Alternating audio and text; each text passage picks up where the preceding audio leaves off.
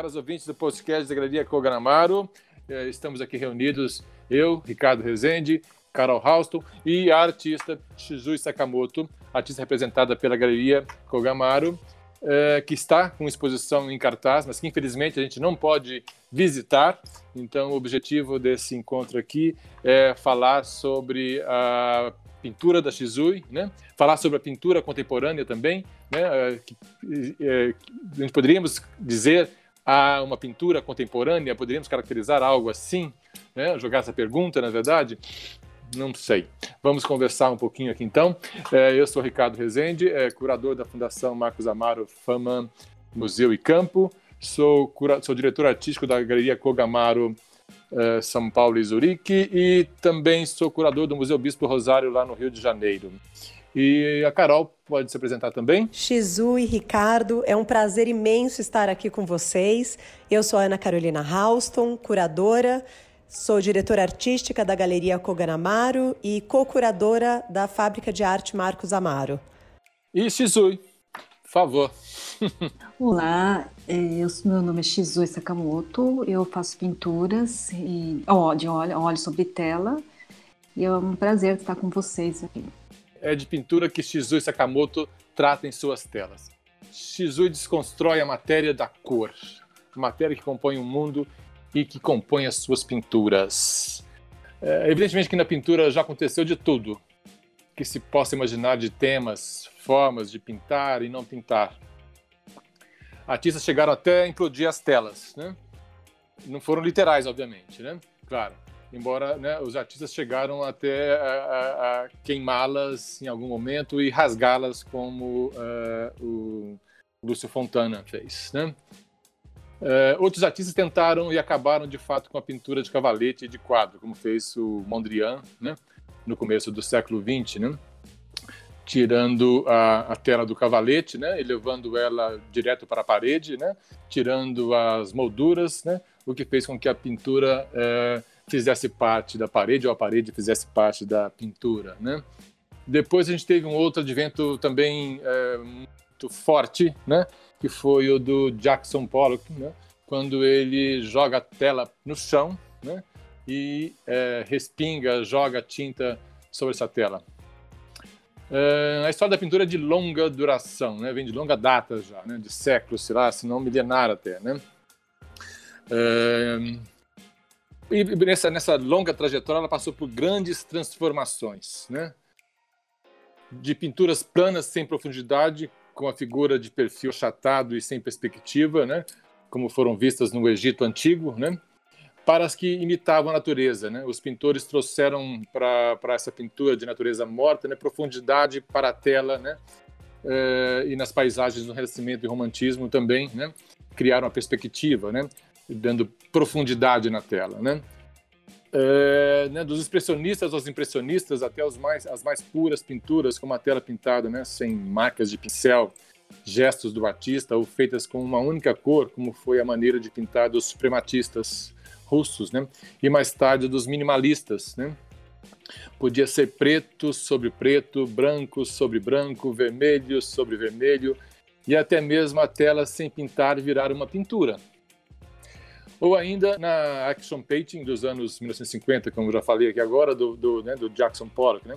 Além dele também, né, tinha os artistas que, é, munidos né, de pincel ou sem pincel, né, é, fizeram pinturas com vassoura, com pá, com rodo, é, né, ou apenas com um gesto mesmo, como o do Pollock, de jogar a tinta né, da lata direto na, na, na tela. Né? Eh, de grandes dimensões a ponto de as paisagens retratadas se transformarem em verdadeiros abismos vertiginosos, né? onde o espectador podia mergulhar nessa, né, em pinturas minúsculas, né? como aquelas uh, feitas pelos holandeses né? no século XIV e XVI, né? como essas grandes pinturas depois que a gente vai ver no século XX, no final do século XX ali, né? Uh, também né? Uh, nos permitia né? Como que se mergulhássemos nas telas, né, de tão grandes e tão né, absorventes do espaço, na verdade, né, nessas pinturas, né. Vieram também as pinturas imperfeitas, né, é, propositalmente, né, como a pintura do Henrique Oliveira, né, uh, que a gente pode ver hoje lá na Fundação Marcos Amaro, na Fama Museu em Itu, né? Uh, uma pintura que não é mais uma pintura, mas é uma grande escultura na parede, né? Que ele faz com restos de madeira, né? Uh, usando a pigmentação natural dessas madeiras envelhecidas pelo tempo, pela chuva, né? E depois ele vai organizando isso de uma forma harmônica, né? Criando como se fossem pinceladas gigantescas, né? É, é, é, com volume, né? Assim, reais, na verdade, né? Outras eram bem pintadas, né? Na busca do domínio da técnica, né? Como aquelas eh, holandesas ali atrás, né? Outras mal pintadas de propósito, né? Que aconteciam casualmente, poderíamos chamá-las de pinturas acidentais, né? Pinturas que não são não são nem pinturas, né? É, apenas panos de material sintético industrializado que funcionam como campos de cor, né? como as do artista paulista Carlos Fajado, por exemplo, dos anos 1970, né? É, em que ele é, utilizava de forma fórmica colorida, né, para fazer esses campos de cor, né, sei lá, entre aspas aí de novo, né, pinturas, né, com esse material sintético, né. Aconteceu acontece, e acontece de tudo ainda na pintura, de tal maneira que nos levou a crer, né, em um determinado momento, que tínhamos chegado no seu esgotamento até, né e até mesmo é, foi sugerido o seu desaparecimento. Mas nada disso aconteceu, né? É, não é isso que vemos hoje na, na, na, na arte, né? na arte contemporânea. A pintura continua forte e presente na produção atual. Temos artistas que se dedicam a investigar a linguagem pictórica, trazendo, trazendo novos questionamentos, né? Uh, em alguns casos até mesmo, diria, reinventando né? a forma de pintar. Né? E eu diria que que é o caso da Shizui, é que ela busca. Sua técnica de pintar com, é, assim, é, traz um dado novo para mim, assim, que é uma pintura é, espiritual. É, o que eu sinto assim diante das pinturas da Shizui é que ela pinta com a alma, né? com a emoção. Né? É, há uma busca de um refinamento ali, né? É, há estudo, a, a, insistência nessa busca da pintura perfeita, para, me parece assim, na, na, na, no trabalho da Shizui, né? Que vibra quando a gente olha para ele fixamente, para essas pinturas fixamente, né? São pinturas é, que não são exatamente o que vemos, né? Ou o que imaginamos né? estar vendo ali, na verdade, né? É, são cores que vibram, né? E, e se mexem né, no nosso olhar, né? E cada um tem uma maneira de ver, ou cada um vê alguma uma coisa diferente ali, eu acho, sobre essas pinturas. Não é a mesma coisa que eu vejo, que a Carol vê, que a própria artista vê. Sei lá, eu sinto isso. É, a Artistui trabalha com pintura a óleo, ela realiza uma profunda pesquisa sobre as cores, é, lindíssima por sinal. Ela investiga a transitoriedade dos pigmentos e a sua transformação por meio da incidência da luz. A luz é protagonista no trabalho da Shizui. A artista ela vê a luminosidade de cada tom é, uma forma de buscar sensações e emoções puras, criando uma espécie de portal por meio das finas, mas numerosas camadas de tinta que ela coloca nas telas. É um trabalho extremamente delicado e muito especial. Shizu, existe um interesse muito grande seu é, em relação é, à sua pintura e em relação à música, quer dizer, uma relação entre a pintura e a música. Como é que você vê isso? Fui compreendendo com, com o tempo essa relação. A música está sempre presente e quando chego no meu ateliê vou abrindo e coloco a música, o que me ajuda a me silenciar e conectar com esse mundo da pintura. A relação também está no que a pintura significa para mim, de poder tocar as pessoas, assim como a música toca em mim. E quando estou produzindo, eu acabo passando esse desejo. Tive a oportunidade de conhecer o trabalho da Shizu já faz alguns anos, né? Eu acredito que foi em 2013, 2014, quando eu tive a oportunidade de ser júri de, de um salão, o Salão de Piracicaba, né? E dentre os portfólios ali que nós estávamos analisando, né, o trabalho da Shizu foi o que mais me chamou a atenção, é, assim, pela simplicidade da pintura que ela nos apresentava ali, né? mas assim é, da potência também né que vinha dele assim né daquela daquele plano de cor. Obviamente estava vendo uma fotografia né e eu fiquei muito curioso de ver o trabalho ao vivo justamente na exposição dos selecionados né.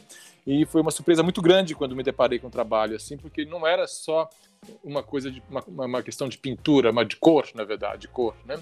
Tinha mais né era uma cor que vibrava né que mexia com as nossas entranhas né Então, uh, eu até fiquei pensando assim, dentro das referências que poderia ter de fazer com esse trabalho com relação ao, ao, ao, à pintura do Paulo Pasta, né, que poderia ser uma referência para sua pintura, né? Mas o Paulo ele trabalha muito no plano, né, uh, da cor da tela, né? E você não, você acaba abrindo um buraco na tela de cor, né, assim, que vibra, né, que mexe com a gente, assim, não é um, um, um, trabalho que eu diria assim cinético, né, que sei lá, que mexe mesmo com a nossa percepção, né. É, mas ele traz uma coisa assim de paz muito grande, né? E eu queria assim fazer, ver com você assim é, qual é a relação, né? Se, é, se de fato ou se é uma questão até óbvia talvez, né? Se a cultura oriental zen budista influencia é, na sua pintura, né? Eu tenho um livro que eu gosto muito de ler que, e também dá para os amigos, para as pessoas, que é o Elogio à Sombra do Kanizaki, né, que é um escritor do começo do século XX, né? E tem esse livro que ele vai falar da sombra dentro da casa japonesa, do dentro e fora, né? Que é um, assim, que é, que é uma cultura, que é uma, uma arquitetura, é, é uma forma de viver, né? Que vai influenciar a arquitetura moderna, que vai influenciar a arte moderna, né? A gente poderia pensar dessa maneira, né? E de que modo também isso influencia a sua pintura? Acredito que existe essa busca ou influência naturalmente. O silêncio, a tranquilidade ou o vazio é a relação dos meus trabalhos com a cultura. A minha pintura é lenta, que pede uma observação sem pressa, e isso leva a essa para essa introspecção. Tive o grande prazer de assinar a curadoria da exposição da Shizui na Galeria Koganamaru, onde eu também assino a direção artística ao lado do meu querido Ricardo Rezende. E me surpreendeu muito a relação e esse estudo da cor em si da Shizui. Uh, nós pensamos numa relação com o pôr do sol e o nascer do sol, é, momentos, inclusive, de lusco-fusco, em que a luz tem um certo protagonismo, e eu acho que por essa destreza da Shizui a gente consegue é, alcançar né, esse, essa, esse motivo tão importante. E eu queria que a Shizui comentasse um pouco como começou essa pesquisa de cores e como ela segue hoje em dia. A pesquisa, o estudo, foi o caminho que encontrei para pensar as cores. Normalmente eu visualizo, mas preciso trazer para o plano material. E a prática do, do estudo me ajuda a organizar e sentir as cores.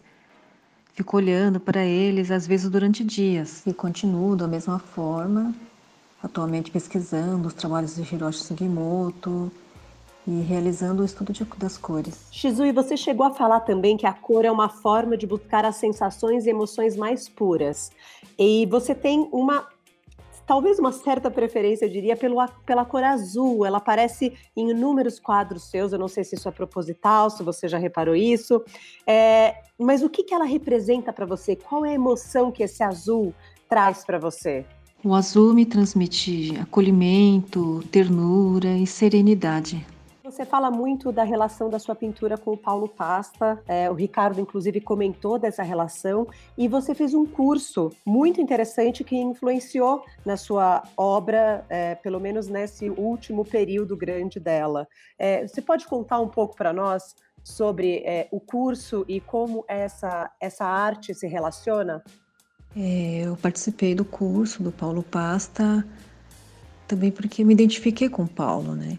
E se chama o curso Pintura Prática e Reflexão, que tem como um dos propósitos ajudar o aluno a pensar o seu trabalho. E o Paulo foi um interlocutor muito importante que me ajudou a compreender que a questão da minha pintura é a cor. E também eh, me ajudou a compreender sobre o, sobre o silêncio que minha pintura evoca, Aprendi a importância da disciplina, de estar todos os dias no ateliê. Shizui, na sua atual exposição na Koganamaru, você comentou da importância do mestre pós-impressionista Vincent van Gogh. Então, você comentou até, inclusive, que ficou olhando e admirando uma pintura dele por muito tempo. É, Fala pra gente como esse mestre é, te influenciou nas suas últimas obras. De uma maneira especial.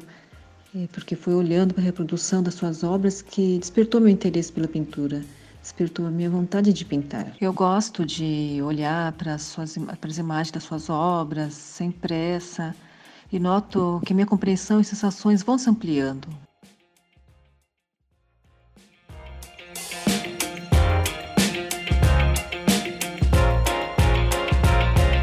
Shizu e Ricardo, obrigado por essa conversa, esse papo é, delicioso. Um abraço, Shizu. Obrigada, Ricardo. Obrigada, Carol. E eu convido vocês a acessarem uh, o site, o Instagram, Facebook e essas inúmeras plataformas digitais da Galeria Koganamaro, São Paulo e Zurique. Muito obrigada.